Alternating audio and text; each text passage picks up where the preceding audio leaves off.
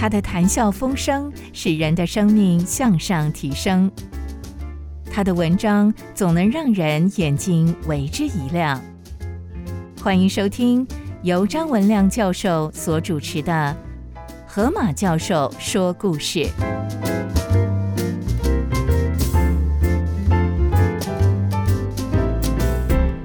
各位先生、各位女士，我是张文亮教授。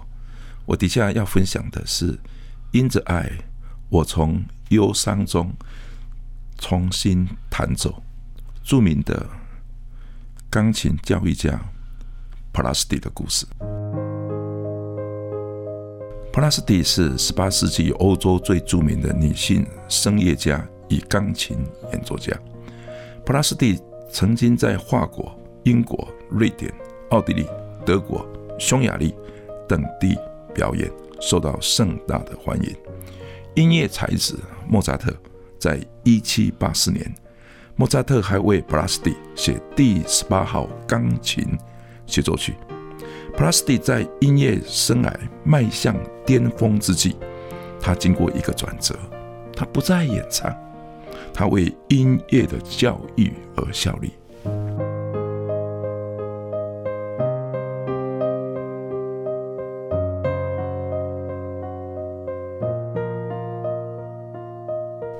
普拉斯蒂生于奥地利的维也纳，当时的维也纳是哈布斯堡帝国的权力中心。普拉斯蒂的父亲是帝国的财务部长。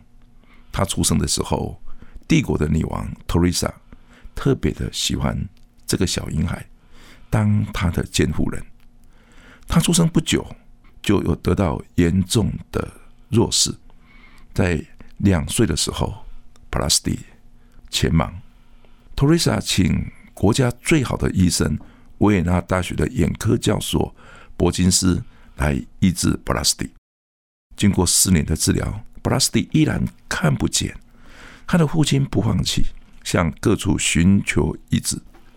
伯金斯教授认为这是非常罕见的疾病，叫做眼球肌肉的失调，这是没办法医治的。如果再医治下去，只是增加病人的痛苦。但是布拉斯蒂的父亲认为，你如果治不好我女儿的病，你就没有权利再发表任何的意见了。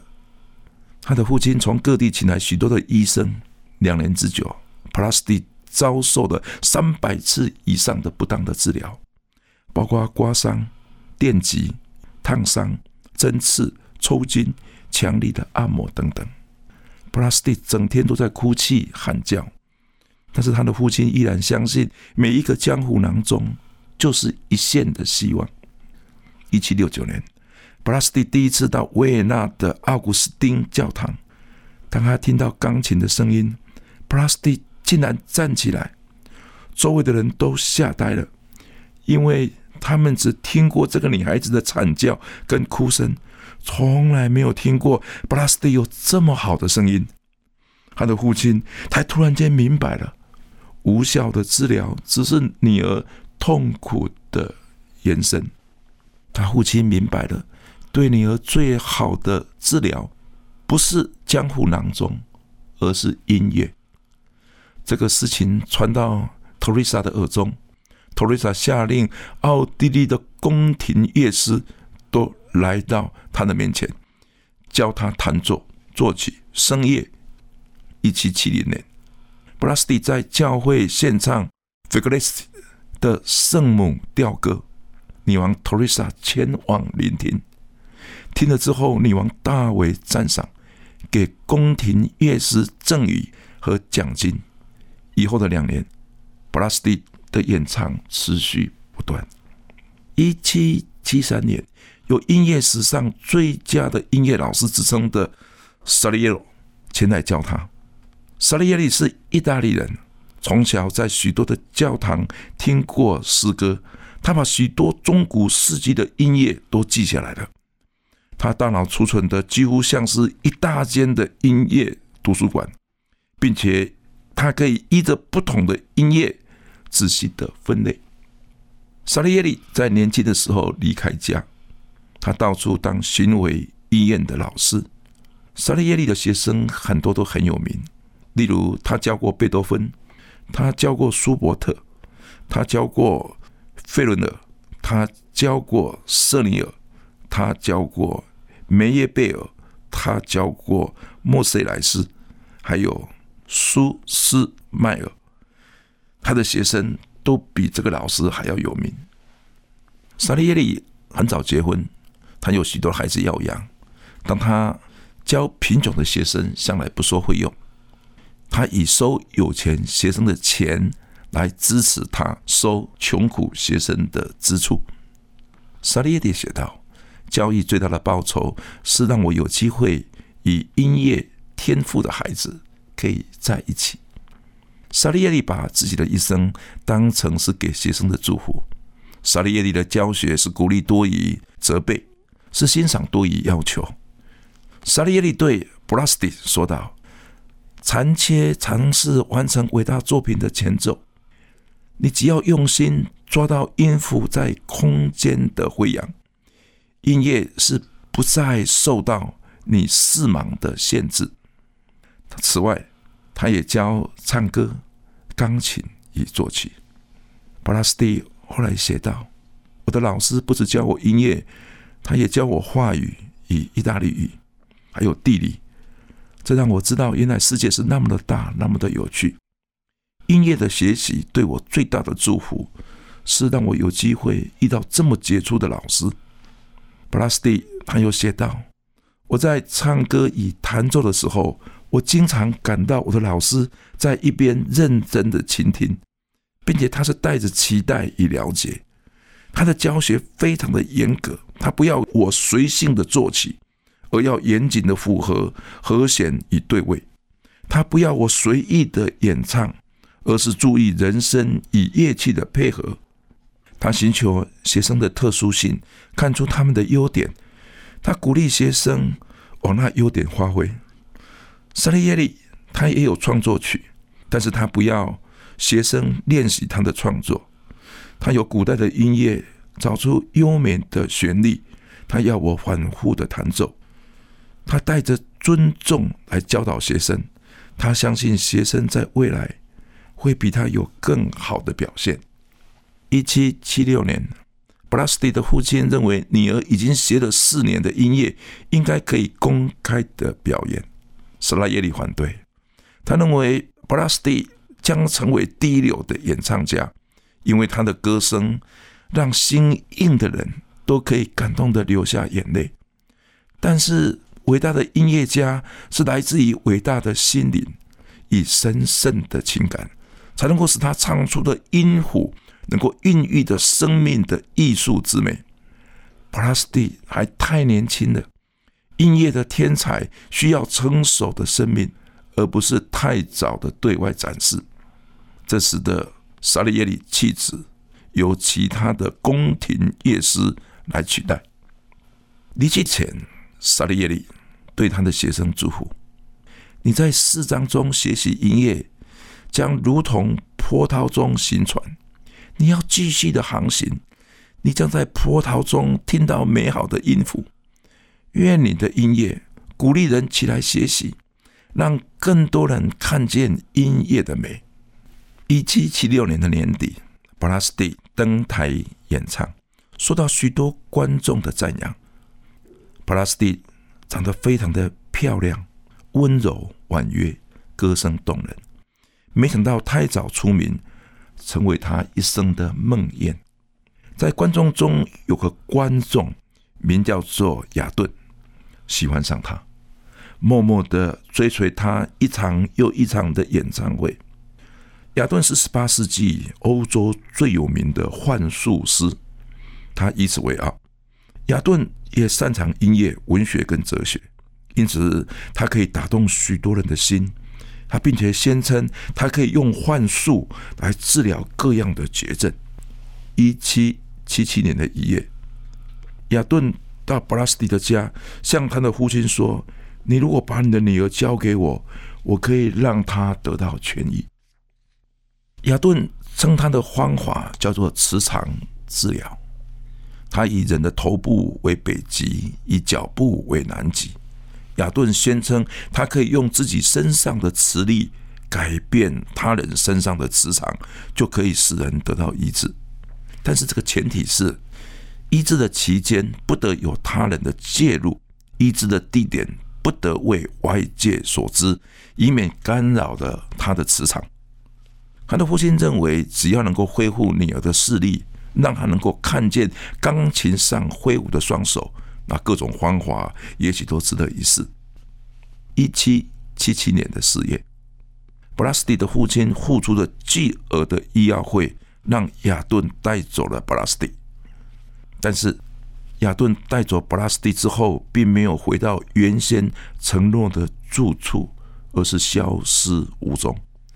他的母亲开始觉得有点问题，但是父亲以为要有特殊的疗效，就是要忍受不合常理的治疗方法。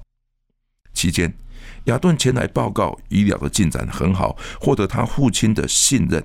但是一个月之后，有个路人传来布拉斯蒂的求救的纸条，上面写的：“我看不见的时候，我心里很平安；给我的治疗却是使我日夜的痛苦。”布拉斯蒂的父亲才知道他上当了，但是他又怕家丑外扬，所以他就请着以前的医生伯金斯出面代为寻找。但是人海茫茫，要到哪里去找他的女儿呢？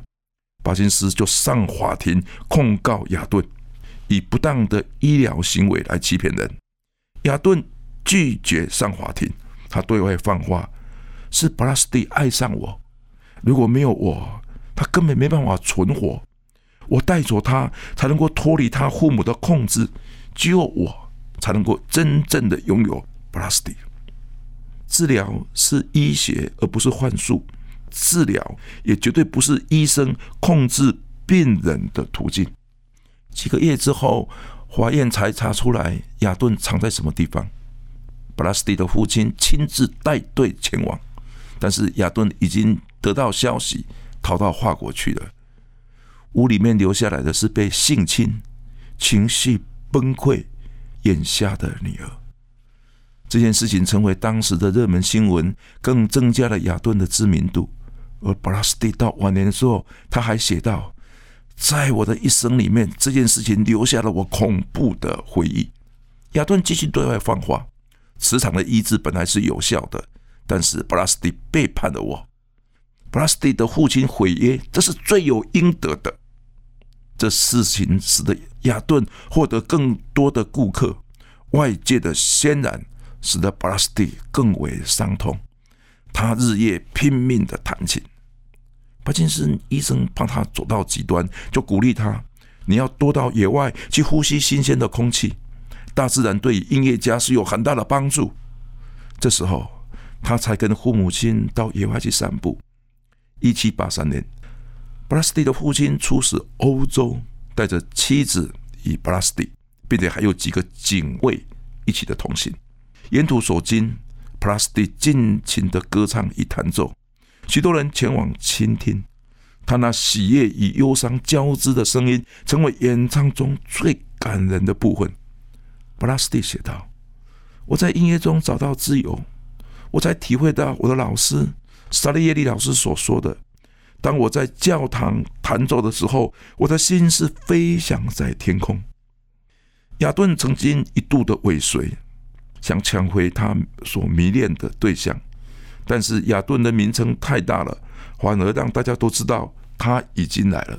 布拉斯蒂随着父母亲到处演唱，他写道：“我期待我在音乐中能够重新站起来。”一七八六年，布拉斯蒂在旅途中严重的感冒，一时不能够歌唱。他的父亲才发现密集的演唱是有缺点的。他了解不能够把女儿当成音乐的展示品，他立刻请调回国，终止一切的演唱会。一七八七年是布拉斯蒂的转折点。有一天，他到出版社洽谈歌谱的出版。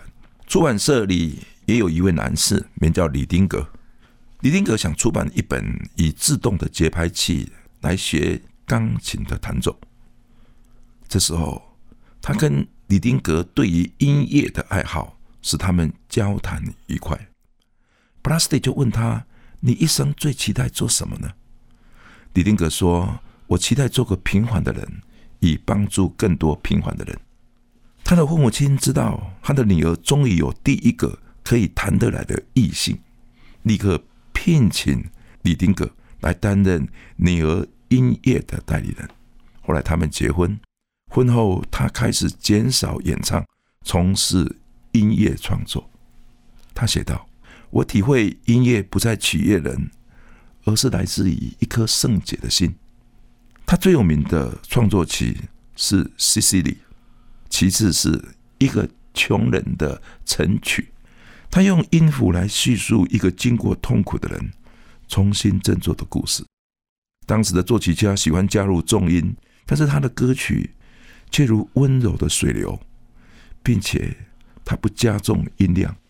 李丁格是热心音乐教育的人，他也关心视障者的音乐教育，这使得布拉斯蒂全力投入。视障者的音乐教育，布拉斯蒂以经费大力的支持，在法国所建立的年轻盲人学校，这是历史上第一所的盲人学校。布拉斯蒂坚信，视障的人的智能是没有受损的，只要教他们生活的技能，他们也可以过着正常人的生活。布拉斯蒂又写道：“社会对于视障的人的期待很低。”其实，视障的人需要的不是同情，而是支持，而是鼓励。他又委托机械的设计师，叫做坎佩伦，来制作点击的机械，并且提供视障的儿童能够用手动来点击的机械来谱写音谱。布拉斯蒂写道：“许多人争取有名有钱，却忽略了世上的人连读。”连写都不会，他鼓励人学习音乐。他写道：“写音乐的人是单纯，喜欢音乐就可以避免太多没有意义的娱乐。”一八零八年，布拉斯蒂的父亲病逝，庞大的家产全部由布拉斯蒂来继承。一七九七年，布拉斯蒂发表他最后的作品，叫做《尼纳尔多与阿尔辛纳》。布拉斯蒂写道。维也纳是欧洲的地理中心。如果能够让维也纳也成为欧洲的音乐教育中心，那欧洲将成为音乐盛行的地方。他成立了布拉斯蒂的音乐学院，不只收明眼人，也收市长的人，教导他们声乐与弹琴。当时有些人问布拉斯蒂：“女孩子学习音乐以后要做什么呢？”布拉斯蒂答道。学习音乐是使命。当你孩子有了使命，就会带下有使命的工作。布拉斯蒂又写道：“音乐是跨越文化、语言与世界的沟通。音乐不会使人自足高强，而是铺成桥梁。”一八一七年，布拉斯蒂有个学生写道：“当老师在弹奏的时候，他的脸上泛着喜悦的光辉。”布拉斯蒂对于音乐教育最大的贡献，是在给初学者是以四个到五个人组成一个学习的小组，一起来学习。这后来称之为小组钢琴的教学法。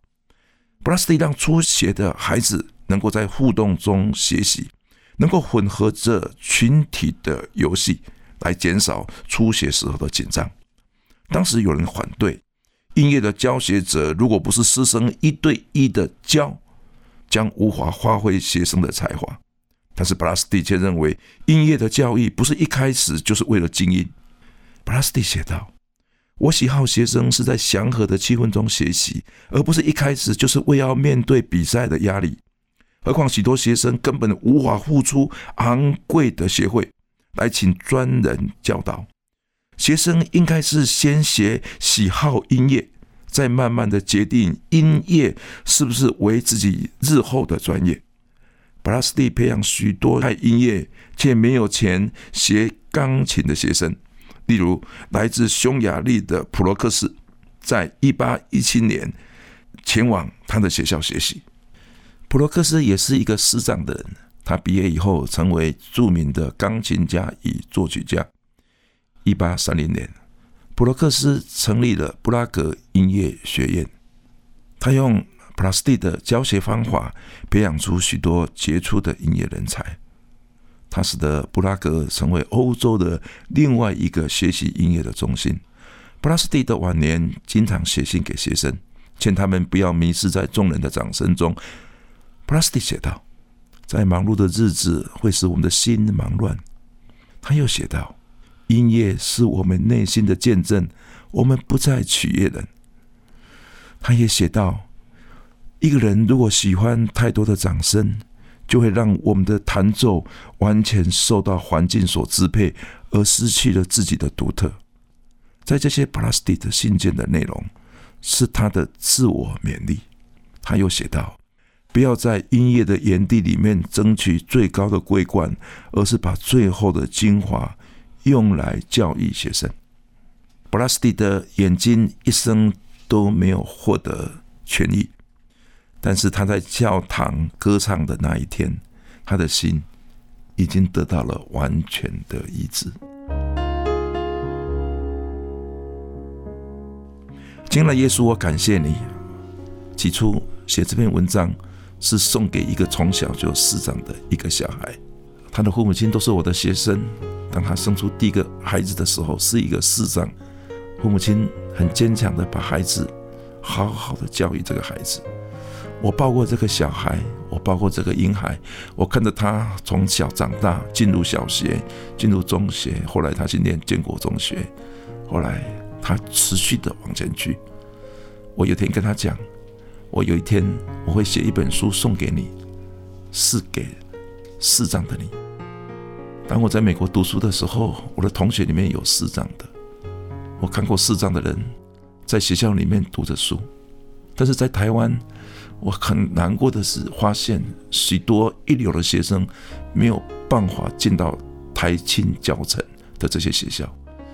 曾经向教育部来建议，我们应该开放四张的学生可以进入台湾大学、清华大学、成功大学等等的，但是都没有这个机会。